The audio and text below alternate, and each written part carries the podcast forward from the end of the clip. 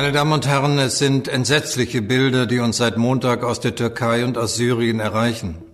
Die schweren Erdbeben haben ganze Städte in Trümmer gelegt. Mehr als 17.000 Menschen sind ums Leben gekommen, Zehntausende wurden verletzt, Männer, Frauen und Kinder, die friedlich in ihren Betten schliefen, als die Katastrophe über sie hereinbrach. Mit dieser Rede, aus der wir gerade einen Ausschnitt hörten, sprach Bundespräsident Frank-Walter Steinmeier den Opfern des furchtbaren Erdbebens in der Türkei und Syrien sein Mitgefühl aus. Heute, nur einen Tag später, zählt man schon mehr als 20.000 Tote. Das Epizentrum befand sich nahe der türkisch-syrischen Grenze, aber die Erde bebte auf einer Gesamtfläche, die deutlich größer ist als ganz Deutschland. Mehr als 20 Millionen Menschen könnten betroffen sein. Und die Menschen, die die ursprüngliche Katastrophe überlebt haben, finden sich nun auf der Straße wieder. Ohne Unterkunft, ohne Essen, ohne Wasser, ohne alles. Es fällt schwer, sich das überhaupt nur vorzustellen. Am ehesten hilft mir eine Erinnerung an 2016. Damals bebte im italienischen Amatrice die Erde und zerstörte die ganze Stadt. Ich befand mich etwa 140 Kilometer entfernt in Rom und selbst dort sprang ich frühmorgens erschrocken aus dem Bett. So laut, so intensiv und so furchterregend war es selbst dort. Ein Jahr später reisten wir für eine Multimedia-Story in den kleinen Ort und waren erschüttert, wie wenig davon übrig war. Und wie wenig schon wieder aufgebaut. Das war ein deutlich kleineres Beben auf viel kleinerem Gebiet. Dort wie hier wurden schnell Vorwürfe laut, dass viele Bauten trotz besseren Wissens in einem Erdbebengebiet nicht erdbebensicher errichtet wurden. Profitgier, Ignoranz und Korruption wurden mir damals als Gründe genannt. In diesem Fall kommt erhebliche Kritik an den Rettungsmaßnahmen hinzu, an der schlechten Organisation und am türkischen Präsidenten Recep Tayyip Erdogan, der sich erst nur schriftlich äußerte, dann eine seltsam emotionslose Rede hielt und erst nach zwei Tagen ins Krisengebiet reiste. Über all das habe ich am Freitagmorgen mit meiner Kollegin Özlem Topçu gesprochen die als stellvertretende Ressortleiterin die Berichterstattung in dieser Woche für das Auslandsressort des Spiegel koordiniert hat. Ja, es ist eine absolute, ein absoluter Ausnahmezustand. Natürlich versuchen wir auf der einen Seite alle Informationen, die wir bekommen können, den Leserinnen und Lesern bereitzustellen. Äh, gleichzeitig schicken wir Kolleginnen und Kollegen ins Krisengebiet. Äh, wir versuchen den Überblick zu behalten.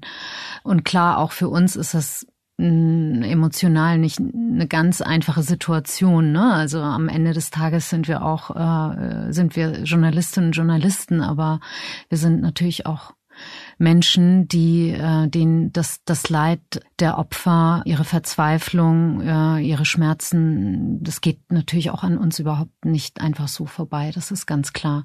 Vor allem die Kolleginnen und Kollegen, die jetzt just vor Ort waren, deren Schilderungen, Erzählungen das ist noch mal hat noch mal eine ganz andere Dimension. Ne? Also wir schauen uns Bilder, Aufnahmen aus dem, aus dem Krisengebiet an, aber es ist nochmal was anderes, wenn man davor steht, wenn man ganz tatsächlich live davor steht und dass diese Zerstörung, die Trümmer, das Leid der Menschen sieht, hört, fühlt, das ist nochmal natürlich eine ganz andere Dimension.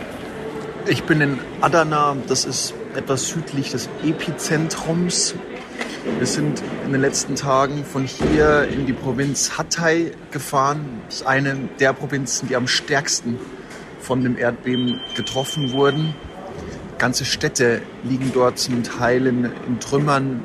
Die Menschen haben mit bloßen Händen nach ihren, nach ihren verschütteten Angehörigen gegraben. Es sind zum Teil wirklich unbeschreibliche Szenen. Der Bürgermeister der Stadt Antakya hat uns gesagt, dass es Jahre dauern wird, bis man die Stadt wieder aufgebaut haben wird, wenn es überhaupt gelingt. Ja, gerade heute Morgen in, in der Auslandskonferenz hat Maxi Popp erzählt, dass er solche Bilder eigentlich noch nie gesehen hat. Und das ist ein Mensch, der hat schon so viel gesehen, der hat schon so mhm. viele Reportagen, so viel auch bittere und furchtbare Themen be begleitet. Das war, hat mich schwer beeindruckt. Absolut. Also Max ist ja äh, direkt am Montag losgeflogen, äh, hat sich auf den Weg gemacht, hat, ähm, ich glaube, über 30 Stunden gebraucht, bis er ähm, im Krisengebiet überhaupt angekommen ist. Es gibt ja neben allen logistischen Problemen auch ein Wetterproblem. Im Moment ist es bitterkalt, es schneit. Ähm, es ist nicht einfach hinzukommen. Die Straßen sind zum Teil zerstört. Es gibt äh, groß äh, lange Staus. Die Leute versuchen einerseits hinzukommen, um zu helfen. Ein, andererseits versuchen viele Leute aus dem Krisengebiet rauszufahren. Es spielen sich zum Teil chaotische Szenen ab. Und das erste Mal, als ich mit Max, ähm, ich habe diese Woche das aktuelle äh, Programm bei uns auf der Seite verantwortet. Und als ich das erste Mal mal äh, mit Max sprechen konnte am Telefon, da sagte er mir, da waren sie ähm, schon einige Stunden dann in der Provinz Hatay angekommen, an der syrischen Grenze. Und er sagte mir, Özlem, Hatay existiert irgendwie nicht mehr. Hm. Und das war so der erste Moment, bis dahin hatte ich schon natürlich viele Bilder gesehen, viel gelesen, mit einigen auch KollegInnen, Bekannten, Freunden in der Türkei gesprochen. Aber dieser eine Satz hat mir doch so langsam die Dimension überhaupt so nahe gebracht, was, was da eigentlich, was da vor sich geht, was da passiert. Meine Kollegin Janita Hemmelainen aus unserem Videoteam hat mir den Kontakt zu Rami Araban vermittelt, der für die Hilfsorganisation CARE in der Türkei arbeitet. Rami befand sich in der Stadt Gaziantep, als die Erde bebte. Er hatte Glück und überlebte. Im Verlauf dieser Woche schickte er immer wieder kurze Sprachnachrichten aus dem Gebiet, wenn es die Situation erlaubte. Ja, ich weiß nicht, es ist extrem scary. Ähm, da war, das war ewig, ehrlich gesagt. Ich habe ich hab gedacht, dass die ganze Stadt äh, wird sterben. Ähm, und wir sind in Gaziantep, ne? nicht in ähm, Karaman-Marasch. Äh, also wir sind ein bisschen ein paar Kilometer weit weg vom äh, Zentrum. Rami hat einen Platz in einer Notunterkunft gefunden. Mit viel Glück. Denn viele Menschen mussten die Nächte draußen verbringen. In Autos. Oder einfach so auf der Straße. Auffällig ist natürlich, es gibt einfach sehr, sehr viele Fragen. Ähm, nicht nur jene, die wir uns als JournalistInnen stellen, ähm, sondern jene, die von, von, den, von den Menschen vor Ort gestellt werden, die sie uns sagen, also die sie uns, die wir praktisch in ihrem Auftrag aufschreiben, wenn man das so formulieren will. Eine große Frage ist, wo bleibt die Hilfe? Warum kommt hier so spät Hilfe an? Also das war das, was, was unsere Kolleginnen vor Ort immer wieder gehört haben, dass Leute gesagt haben, ich stehe hier, die ersten Stunden, es passiert nichts. Unsere Liebsten sind noch unter den Trümmern. Wir alle warten hier. Niemand hilft. Helft uns bitte. Ich bitte meinen Präsidenten und alle anderen um Hilfe. Wo ist die Hilfe, die angeblich geschickt wurde? Wo ist sie? Sie leben, aber niemand kommt. Man hört sie reden, aber niemand kommt. Wir sind am Ende. Mein Gott, man hört sie sprechen, aber es ist niemand hier. Niemand. Was ist das für ein Staat? In den ersten Stunden haben Menschen ihre Familienangehörigen in den Trümmern gehört, ihre Rufe gehört. Sie standen vor den Trümmern, haben gewartet. Und diese Stimmen sind zum Teil leiser geworden. Das ist auch etwas, was man immer mehr hört. Wir sind heute Stand Freitag, ist der fünfte Tag nach dem, nach dem Erdbeben. Das ist etwas, was, was ich, glaube ich, nie wieder in meinem Leben vergessen werde. Diese Aussage von Menschen, die sagen, die Stimmen werden leise. Also die Stimmen, die aus die Hilferufe, die aus den Trümmern kommen. Das sind so diese Momente, die einem äh, nicht aus dem Gedächtnis gehen werden, glaube ich, in Verbindung natürlich mit der Frage, es scheint offensichtlich ein Koordinierungsproblem bei der, bei der Hilfe zu geben. Viele wollen wissen, Warum sind so viele Gebäude zerstört? Warum sind sie in sich zusammengefallen? Zum Teil neue Gebäude. Ich fand, finde auch sehr wichtig und auch wertvoll die Aussagen und Auftritte vor allem türkischer Wissenschaftler. Die Türkei hat sehr, sehr gute Wissenschaftler, sehr gute Erdbebenforscher, Geophysiker, Geologen, die in diesen Tagen in bestimmten Sendern, in bestimmten Zeitungen immer wieder zu Wort kommen und sagen, wir haben das gesagt all die Jahre, wir haben gewarnt. Ähm, es sind offensichtlich äh, viele Regularien nicht eingehalten worden. Einige sagen, es sind keine Bodenproben genommen worden. Warum nicht? Wie kann das sein? Diese Fragen werden immer lauter gestellt. Das ist, glaube ich, ganz klar. Es gibt keine Organisation. Es gibt Arbeit, die getan werden muss, aber wir sind nicht organisiert. Auch bei den Unterkünften gibt es keine Organisation. Ich bin gezwungen, am Stadtrand von Adiaman zu bleiben. Als Zivilisten versuchen wir, diesen Menschen zu helfen. Aber ich bin kein Kran.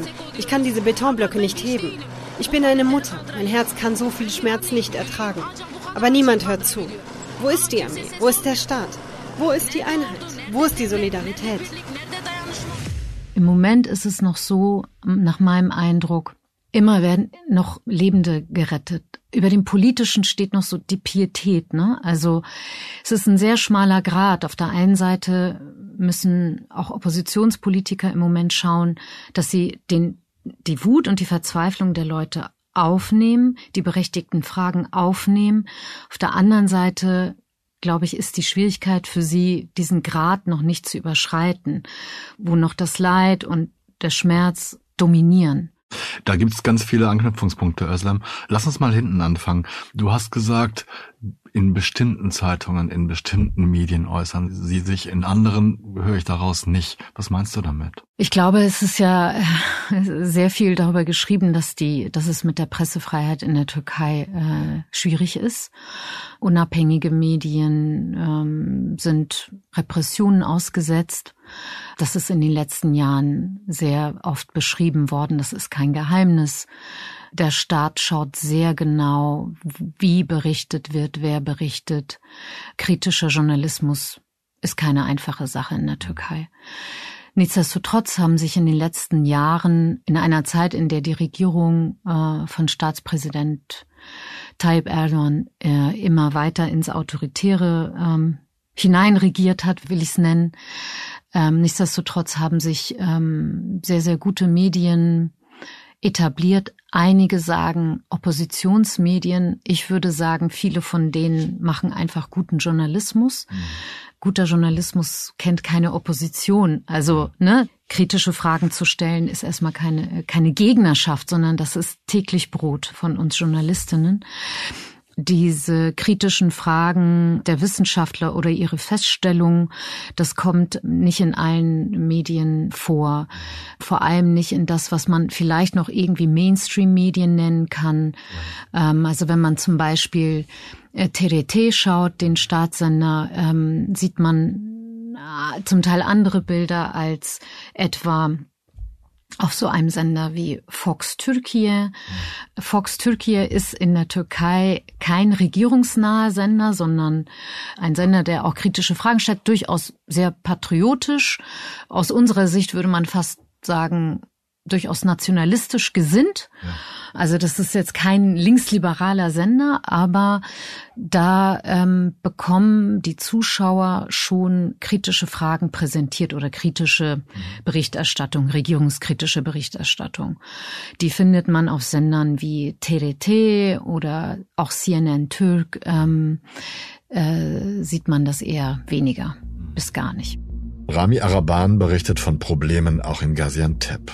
Insbesondere die Versorgung mit notwendigen Gütern wie Essen oder Hygieneprodukten reicht nur für den kleinsten Teil der betroffenen Menschen. Seit gestern, ähm, wir haben ein paar Food Items, Food Items und Non-Food Items, ähm, wie Decken, ähm, Essen, Suppe ähm, und Windel verteilt. Ähm, aber es reicht nicht. Ähm, die können nicht mehr als 5 bis 10 Prozent, denke ich, der Menschen hier abdecken. Ähm, das heißt, wenn man kein Bargeld hat, weil die Geldautomaten sind auch, ähm, die funktionieren nicht mehr. Ähm, und wenn man Bargeld hat, muss man äh, für zwei, drei Stunden äh, nach einem Geschäft suchen und wenn möglich ähm, Brot oder ähm, äh, Canned Meat oder sowas ähm, kaufen. Du hast dazu auch angesprochen, dass die Opposition sich jetzt ein bisschen vorsichtig verhalten muss. Ich habe das so verstanden, dass sie nicht überpacen dürfen, weil sie dann selber Kritik ausgesetzt sind. Denn dahinter steht ja, wenn ich das richtig verstehe, dass die Opposition sich über die letzten Jahre konsolidiert hat und Erdogan, zumindest Erdogans Macht, attackieren möchte bei den kommenden Wahlen. Und wenn ich das richtig verstehe, was du gerade gesagt hast, wäre es ein Fehler, wenn sie jetzt zu sehr auf ihm rumhacken, zu sehr auf den, dem staatlichen angeblichen Versagen rumhacken weil sie dann selber ins Abseits geraten und wieder von den, von den Etablierten attackiert werden können. Also Attacken sind in der ähm, politischen Debatte in der Türkei, äh, das ist mh, hm, täglich Brot, gehört zur Jobbeschreibung dazu. Und es gibt berechtigte Fragen, aber ich glaube, es ist politisch klug, erstmal diese berechtigten Fragen zusammenzutragen. Wir stehen vor einer Wahl, äh, du hast es gesagt, äh, am 14. Mai bislang angesetzt. Kann sich Mal sehen, ändern, was daraus, was Ja. daraus wird. Ist auch so eine offene Frage. Aber ich denke, und das wäre in jedem anderen Land der Welt wahrscheinlich auch so, alles, was sozusagen jetzt nach Wahlkampagne aussieht oder nach so einer Pietätslosigkeit, kann einem natürlich auch schaden. Ganz davon abgesehen, dass es m, politisch ethisch falsch wäre wahrscheinlich. Niemand kann all diese Fragen in so kurzer Zeit beantworten. In den letzten Jahren ist schon oft da, darauf hingewiesen worden. Daran wird man mit Sicherheit anschließen. Das wird jetzt auch schon getan. Aber ich glaube, so schätze ich das ein, dass die Oppositionsparteien sehr darauf bedacht sein werden, bedacht sein müssen, auch weil die Menschen sind verzweifelt und wütend, darauf bedacht sein müssen, alles zu verhindern, was nach Wahlkampagne aussieht. Ja. Jetzt im Moment. Es ist so frisch, der Schmerz ist so frisch, das Leid, die Wut, die Verzweiflung, äh, das wäre mit Sicherheit moralisch und politisch falsch. ist, ist, ist die Not wirklich sehr groß. Ähm, hier in der Collective Center, also es gibt sechs Toiletten für, für hunderte Menschen, die, die hier wohnen. Frauen müssen, müssen einfach, müssen es draußen im Garten machen. Ähm, und nur in der Nacht, ähm, weil, ja, klar, ne? Tagsüber kann man das nicht machen. Und, oder muss man eine Stunde oder mehr vor der Toilette warten. Ähm, gestern gab es kein Wasser, sogar hier im Collective Shelter. Ja, es ist die Hygiene Situation ist wirklich schlimm. Das gilt natürlich nicht nur für die Opposition, ne? Also äh, die Grabenkente nicht zu, zu fighten im Moment. Die Rolle, die der Präsident im Moment spielt, die kann man natürlich auch hinterfragen. Erdogan war zunächst wenig präsent. Er ist am Mittwoch, ganze zwei Tage nach dem Beben, dann doch noch ins Katastrophengebiet gereist. Er hat den Menschen schnelle Wiederaufbauhilfe versprochen. Aber viele Türkinnen und Türken sind wütend. Sie fragen sich, warum hat es so lange gedauert, bis Hilfe äh, in das Katastrophengebiet kam? Und warum hat die Regierung die Warnung von Experten vor einem verheerenden Erdbeben nicht ernster genommen? Er hat zum Beispiel in einer Rede einen Tag nach dem Erdbeben ähm, hat er sich gewissermaßen an die Nation gewandt und hat äh, gesagt, Der Staat ist mit all seinen Institutionen, seinem Personal, Fahrzeuge, Instrumente, mit all seinen Möglichkeiten von Anfang an in der Katastrophenregion tätig geworden. Auf mich hat sie sehr, sehr schräg gewirkt, diese Rede. Ne? Also er war sehr angestrengt, hat sehr, also saß in so einem, ich glaube, das war so ein Koordinierungs mhm. ähm, Bildschirm im äh, ne? Büro, genau, in, äh, im, im Regierungssitz oder im Palast, das erinnere ich jetzt nicht mehr, hatte seinen Stab um sich und im Hintergrund äh, so Bildschirme und hat extrem angestrengt in die Kamera geguckt. Ich gehe davon aus, dass er ähm, die Rede abgelesen hat, wirkte dadurch sozusagen nochmal äh, ne? angestrengter, starrer. Ja. Hat natürlich gesagt, hat sich an, an die Bevölkerung gewandt und hat ähm, ja die, die Einigkeit im Land beschwören wollen. Ich weiß nicht, ob das so bei den Menschen angekommen ist weil durch die ganze Haltung, äh, die er da präsentiert hat, der ist sozusagen der, der Blick oder dieses angestrengte, ähm, es wirkte auf mich nicht sehr umarmend. Ich glaube, in so einem Moment muss man so ein Land, das traumatisiert ist, eigentlich umarmen, wenn man sagt, man möchte Einigkeit herstellen oder man sagt, man es ist jetzt nicht die Zeit für ähm, politische Grabenkämpfe. Und in dieser selben Rede hat er gegen Ende, meine ich, gesagt, sinngemäß, wir beobachten ganz genau, was hier an kritischen Dingen gesagt wird oder Dingen, die uns nicht passen, also Rechnungen, äh, die gemacht werden. Wir merken uns das, das wird irgendwann später aufgemacht. Und da kann man schon die Frage stellen, ist das der Moment, ja. äh, um sowas zu sagen? Ich persönlich würde sagen, nein. Ich finde, es geht sogar noch weiter. Was will er damit bezwecken, dass er das genau in so einem Moment so deutlich nach vorne trägt? Ne? Abgesehen von der Pietätlosigkeit, dass man das in dem Moment gar nicht auf den Tisch bringt. Er hat es ja aktiv auf den Tisch gebracht und das heißt, also für mich wirkte es so, ich habe das auch gesehen, wie so eine Verteidigung nach vorne. Ja, und es ist äh, vor allem kein Zeichen der Stärke, sondern ja. auf mich wirkt es eher wie ein Zeichen der Schwäche. Jetzt schon mal sozusagen im, im Vorfeld oder nicht nur im Vorfeld. Ich meine, die kritischen Stimmen äh, gibt es ja ne, im Land. Äh, und die kann man nicht, die Türkei ist kein Nordkorea. Mhm. Die kann man nicht alle zum Schweigen bringen. Man kann immer wieder äh, Twitter äh, drosseln und all diese Geschichten und verbieten und machen und tun. Ähm, also den starken Staat zeigen, äh, die harte Hand zeigen. Das funktioniert meiner, meines Erachtens in so einem Land wie der Türkei nicht, wo es eine wirklich sehr vigile politische Debatte äh, gibt mhm. und wo sich Leute ähm, sehr gerne austauschen und ähm, auch Plattformen jetzt haben, wo sie das tun können, jenseits der klassischen Medien. Bu dönem bir birlik, beraberlik dönemidir. Dayanışma dönemidir. Böyle bir dönemde Das ist jetzt die Zeit der Einheit. Das ist jetzt die Zeit der Solidarität. In einer solchen Zeit will ich keine Negativkampagnen sehen, die nur geführt werden, um politische Interessen zu verfolgen. Wenn ich nicht verantwortlich gehandelt hätte meinem Amt entsprechend, dann würde ich heute ganz anders sprechen. ben bugün böyle konuşmam, çok daha farklı konuşurum. Ja, und dann kommen die nächsten Auftritte, wo er dann im Katastrophengebiet ist. In, ich glaube, in Hayat war er. Oder in, in Hatay, genau. Äh, Hatay, ich meine, Hatay, äh, Kahramanmaraş ja. und Gaziantep ja. war er, wenn ich mich nicht irre. Genau. In drei Provinzen. Und ja. die nächste Rede, die ich von ihm gesehen habe, da hat er etwas Besorgtes und Sorgenumgreifendes gezeigt und plötzlich kommt dann so ein Satz, wo er sagt, es ist nicht die Zeit, um jetzt politische Kampagnen zu fahren.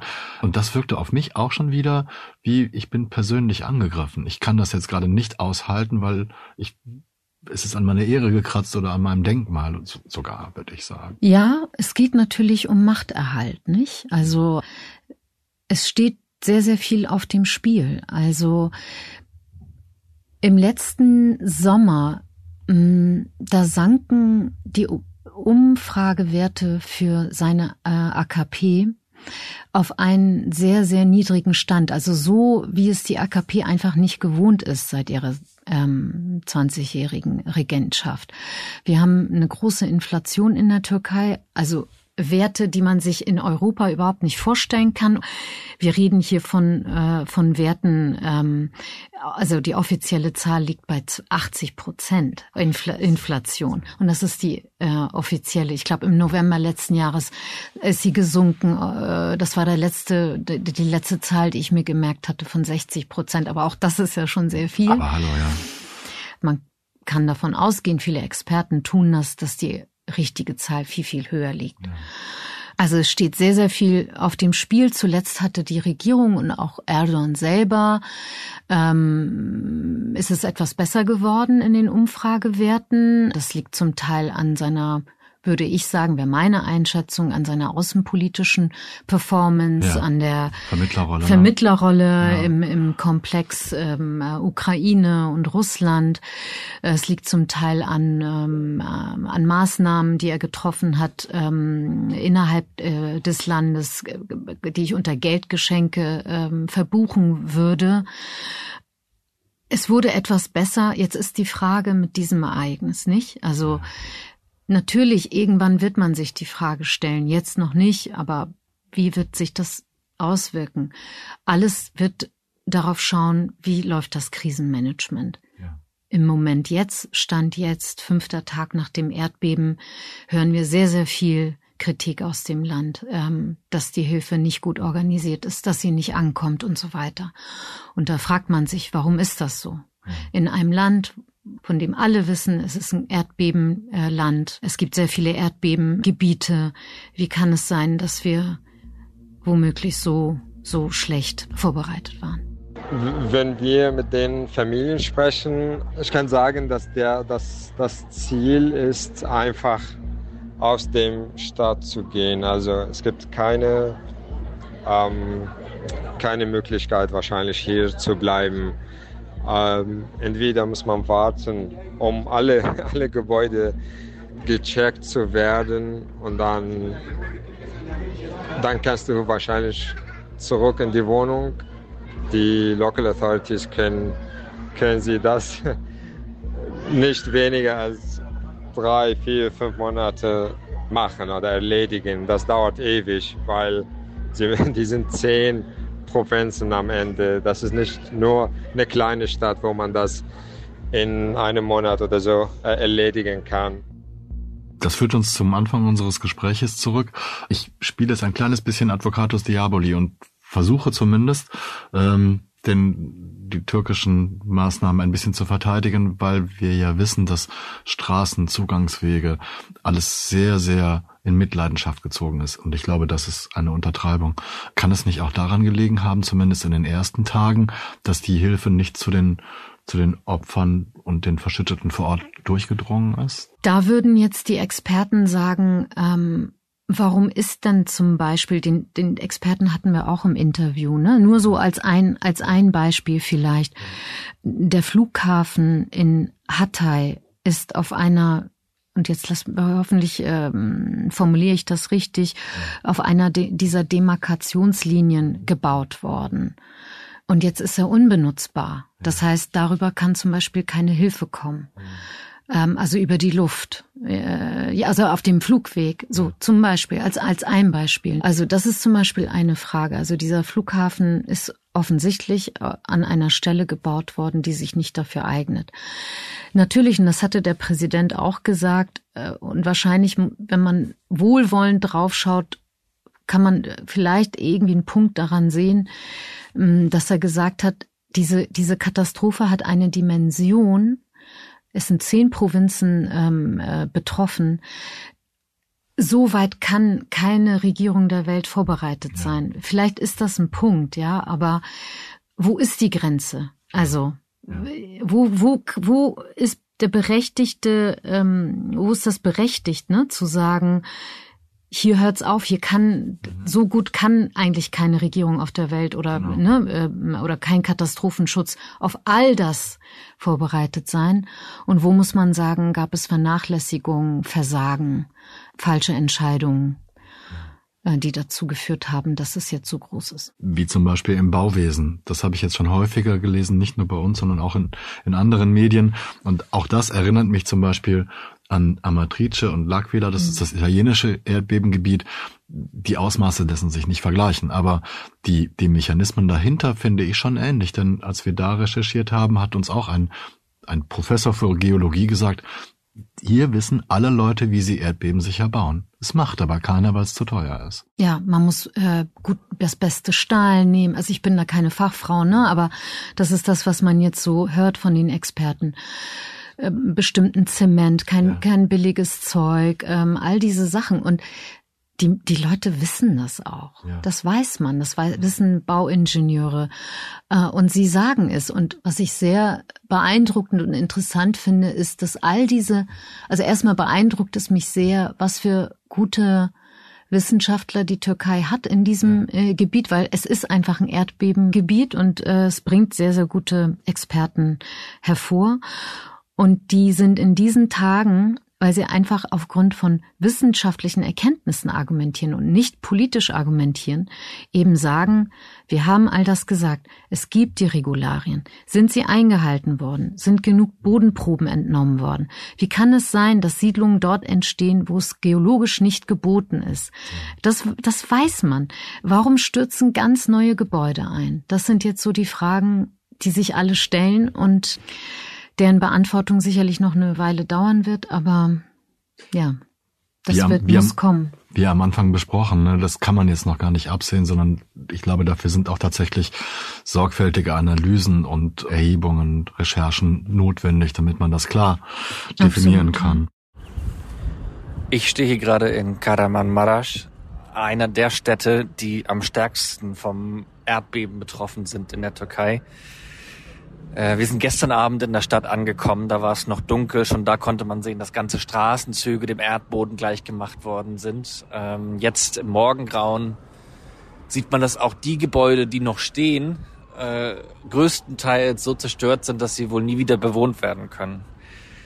Wir sind jetzt an Tag fünf nach dem Erdbeben. Die Experten sagen, fünf bis sieben Tage kann man suchen. Danach bringt es eigentlich nichts mehr. Danach findet man nur noch Leichen.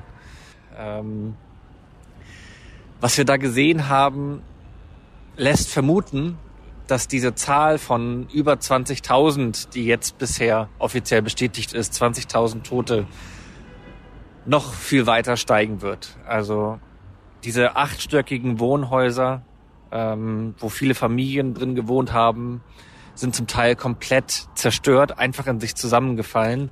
Allein in einem solchen Wohnhaus, und davon haben wir innerhalb von ein paar Stunden gestern Nacht schon mehrere gesehen, Dutzende. Allein in diesen Wohnhäusern gibt es wahrscheinlich hunderte Tote. Ähm, und ich glaube, dass, dass die Zahl der Erdbebentoten, dass, äh, dass das noch weiter steigen wird und das ganze Ausmaß dieser furchtbaren Katastrophe erst in, ja, vielleicht auch ein, zwei Wochen wirklich klar werden wird. Unser Reporter Steffen Lüttke, unser Kollege, der hat sich am Mittwoch, meine ich, auf den Weg gemacht und ist seit Donnerstag Abend in Kahramanmaraş. Also daran sieht man auch, wie lange man braucht, ne, ähm, dahin.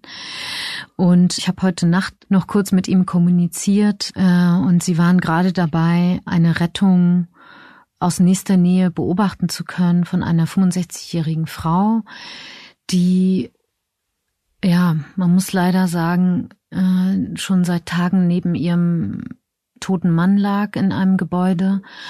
Äh, und ähm, man hat sie jetzt lebend rausgeholt. Ich weiß im Moment noch nicht, in welchem Zustand sie ist. Aber Steffen und äh, unsere Kollegen, es ist noch ein türkischer Fotograf mit dabei und ein Fahrer und ein weiterer jüngerer Kollege, Leon Koos, äh, die haben das äh, aus nächster Nähe angeschaut und werden uns das aufschreiben, wie diese Rettung vonstatten ging.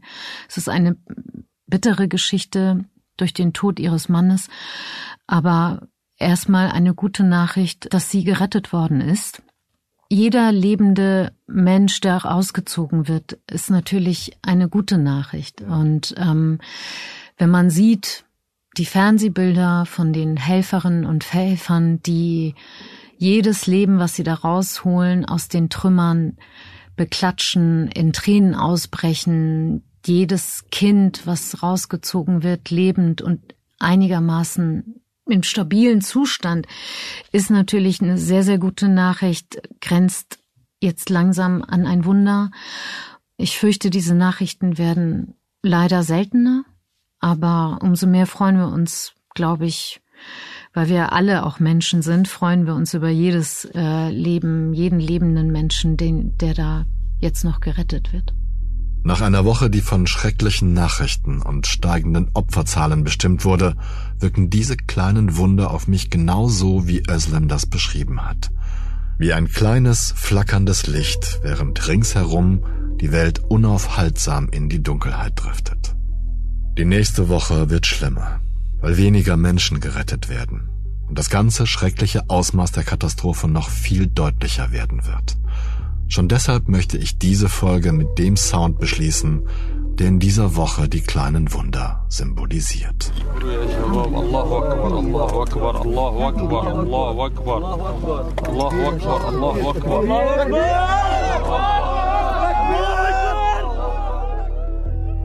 Das war 8 Milliarden, der Auslandspodcast des Spiegel. Ich danke meiner Kollegin Özlem Topçu für das Gespräch und die Bereitschaft, nach einer höchst intensiven journalistischen Woche auch noch am Freitagmorgen mit mir zu sprechen. Philipp Fackler danke ich für den Klang dieser Folge und für die Engelsgeduld, die er stets mit mir hat. Ihnen allen danke ich fürs Zuhören und die vielen Zuschriften für 8 Milliarden. Bleiben Sie tapfer und gesund. Ich verbleibe bis zur nächsten Folge, Ihr Olaf Häuser.